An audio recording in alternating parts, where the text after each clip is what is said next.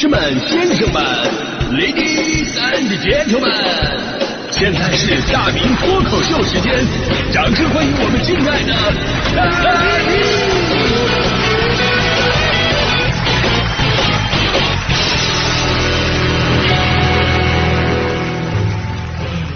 好，欢迎各位来到今天的大明脱口秀，我是大明啊。今天咱们说一个城市最吸引的地方到底是什么啊？因为什么你会爱上一座城？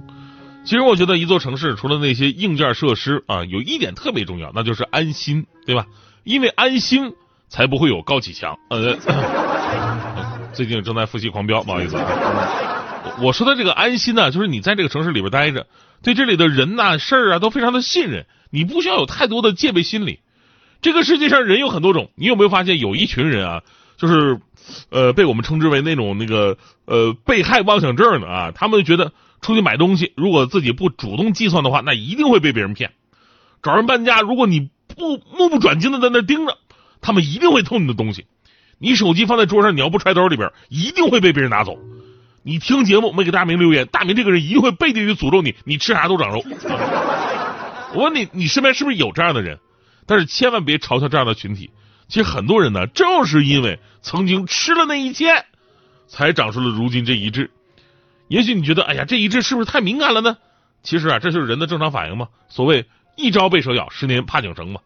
所以你想啊，如果一个人在一个城市，无论他是买东西也好，还是做事情，是跑各个政府的窗口，还是平时跟其他的人交际接触，如果能不用这么提心吊胆，彼此信任，也彼此给予信任的回报。这不就是一个城市最信任的地方吗？而大家伙最近啊有口皆碑的山东淄博，表面上因为烧烤出圈了，实际上就是因为政通人和，让无数人为他点赞。就淄博太火了，这都不用咱说了。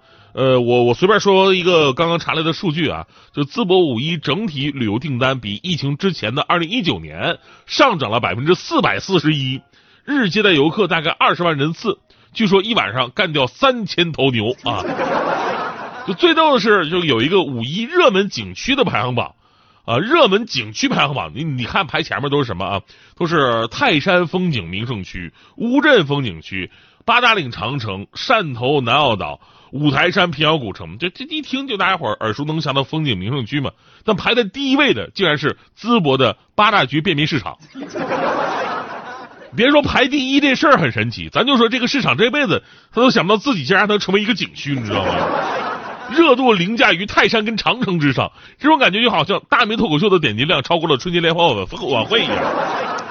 那会儿我们还特别酸的说呢，说哎呀，这个淄博烧烤啊，就一阵风，等它热度减下来，他们就不行了。毕竟这城市吧，它也不是啥大城市，烧烤吧也没那么绝对的好吃。结果，昨天有条新闻把我打脸了，也让我们看到了这座城市政通人和的这个后劲儿到底有多大。说有一位来自东北吉林的管先生，体验了淄博烧烤节之后呢，直接花了九十二万，在当地买了一套一百二十多米的房子定居了。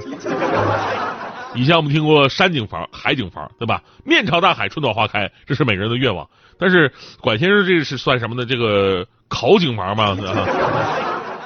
面朝烧烤，烟熏火燎，但是？人家管先生自己说了，说他不只是为了烧烤。主要人家对淄博的印象非常好，感觉这个城市很有包容性，做生意的环境好，所以之前呢就经常来淄博玩，还因为之前生病啊需要做手术，在本地医院呢没办法住院啊，可能排不上号，就直接来到了淄博做手术。后来医生还上门帮他拆线，哎，非常的热情。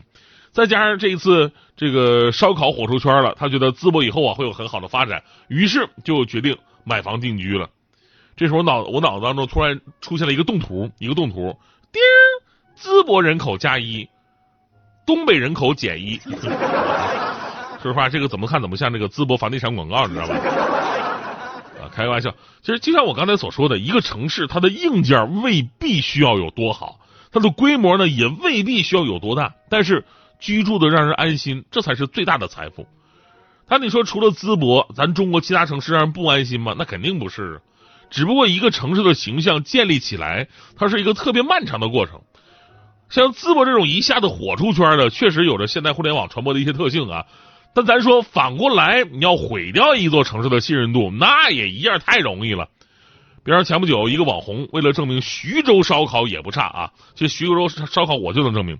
徐州烧烤确实太好吃了，啊，其他的美食把子肉什么也特别的好吃。但是，这个网红刚到徐州坐出租车，就遇到了司机绕路和反向抹零的消费陷阱。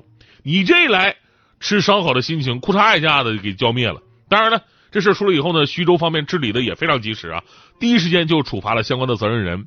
但是，咱说，一旦有了这么一件事，人们对你的信心就什么时候能恢复过来呢？我再举几个例子啊，就你们的父母啊，当然也包括你们啊，可能父母在这方面更更强烈一点。就有没有这样的旅游心理障碍？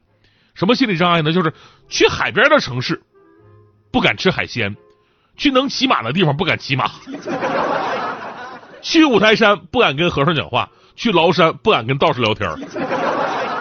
那本来吧，这应该是一座城市或者说一个景区最有特色的东西，但是我们反而不敢去接触这些东西。我爸妈就是典型。我爸妈东北人嘛，特别喜欢去三亚，但是去三亚呢，他们从来不敢吃海鲜，就怕被人宰。我说你们好不容易去到海边，你不吃海鲜，你白去了吗？我妈说不白去，我们坐在海边吃东西，那海风一吹啊，吃啥都挺鲜灵的。哇，这海鲜由来嘛，就别说他们了。多年前我最爱去鼓浪屿，很多朋友都知道我最喜欢的城市就是厦门。然后呢，我以前特别喜欢去鼓浪屿，哎，那种小资的氛围特别好。那会儿每年去一次，但是。我就这种频率，我从来不会在鼓浪屿的这个岛上面吃海鲜，因为那会儿我听说过鼓浪屿天价菜的新闻呐，十来个菜就四个海鲜，结完账一万三。我们听说过青岛大虾的事件啊，一直卖三四十。我们听说过在三亚吃鱼，只是因为你在鱼群当中多看了他一眼，商家立马捞起来啪啪摔死，跟你要钱。我听说过最惨的，去海边玩。啊，宵夜出去吃这个海鲜粥，被宰宰了八百多，但是心想就来这一次八百多，我喝个粥我认了。就第二天海鲜过敏又花了一千多。我们不敢去内蒙古骑马，因为我们听说过有人本来就想骑一两个小时，结果呢就是领头那人呢牵着头马，一直把他们带到大草原深处，他们骑的马呢只能跟头人头马走，你以为是策马奔腾？你把马驾驭，而事实上你只是马背上的一坨行李。这单程就两个半小时，往返五个小时，仅仅骑马就花了将近六百块。剩下什么零配件，比方说杖泥啊、护膝啊、护腰、护腕啊，都另收费，都满满都是套路。就不敢跟和尚聊天，和道士聊天也是一个道理啊。本想咱们想跟这个大师啊、道长们呢，啊这种高人聊聊人生，参悟一下宇宙，但他们总是关注我印堂发不发黑。都不用说这些景区了，就哪怕你在这个城市你随便逛一逛，那有的商家一听你是外地口音啊，听起来特像游客，都会动你动点歪心思。所以现在我出去旅游都养成习惯了，就出门我都会穿那个睡衣和拖鞋，就这样会让别人以为我们家就住在附近 啊。这样的话买东西的时候不太容易挨宰。开个玩笑啊，其实我们都知道，就刚才我说这些事儿吧，都是多年前的事儿了，它确实发生过。但是呢，后来经过一系列的治理，现在你看其实已经好太多了。有没有呢？那可能偶尔也有啊。那奸商呢，对吧？那它极少数的一种存在嘛，它不应该代表一座城市的形象和样子了。现在你比方说我们去海边城市吃海鲜啊，你也不用担心什么。咱们比方说咱们就在那个点评网站上，咱们买一个套餐，怎么着也不至于被宰成之前的那样吧。但是架不住就有些事儿吧，它是有后反劲儿的。呃，就像我们刚才说的，一个城市树立完这个完美形象太难了。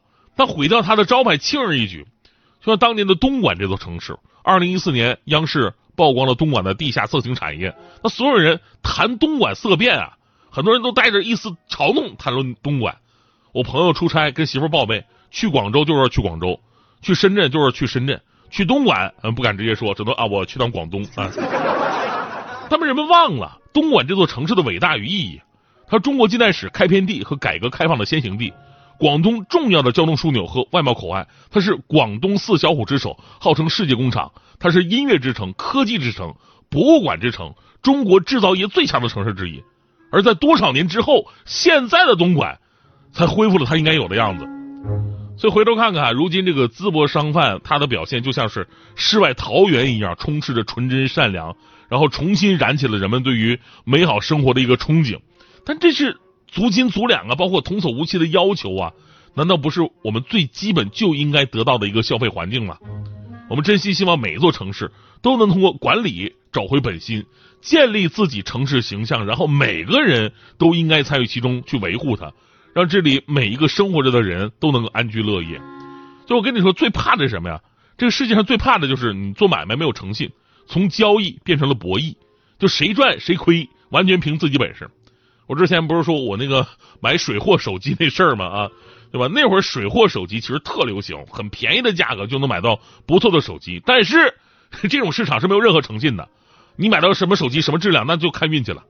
当时有一个同事看我刚买那个新的手机不错，然后让我带他去买，然后呢我就带他去我经常去的那家店，然后他在挑手机的时候吧，我就跟那跟那个老板聊天，老板突然跟我说：“哎，哥们儿，你这手机也是水货吧？多少钱买的？”我说：“我这个手机啊，当时三千八买的。”结果老板拿到手里边看了看啊，特别轻蔑的笑了笑：“哎呦，哥们儿，你这手机啊，一看就是翻新机，我两千三就能卖你，你三千八，你你哥们儿你被宰了，你知道吗？”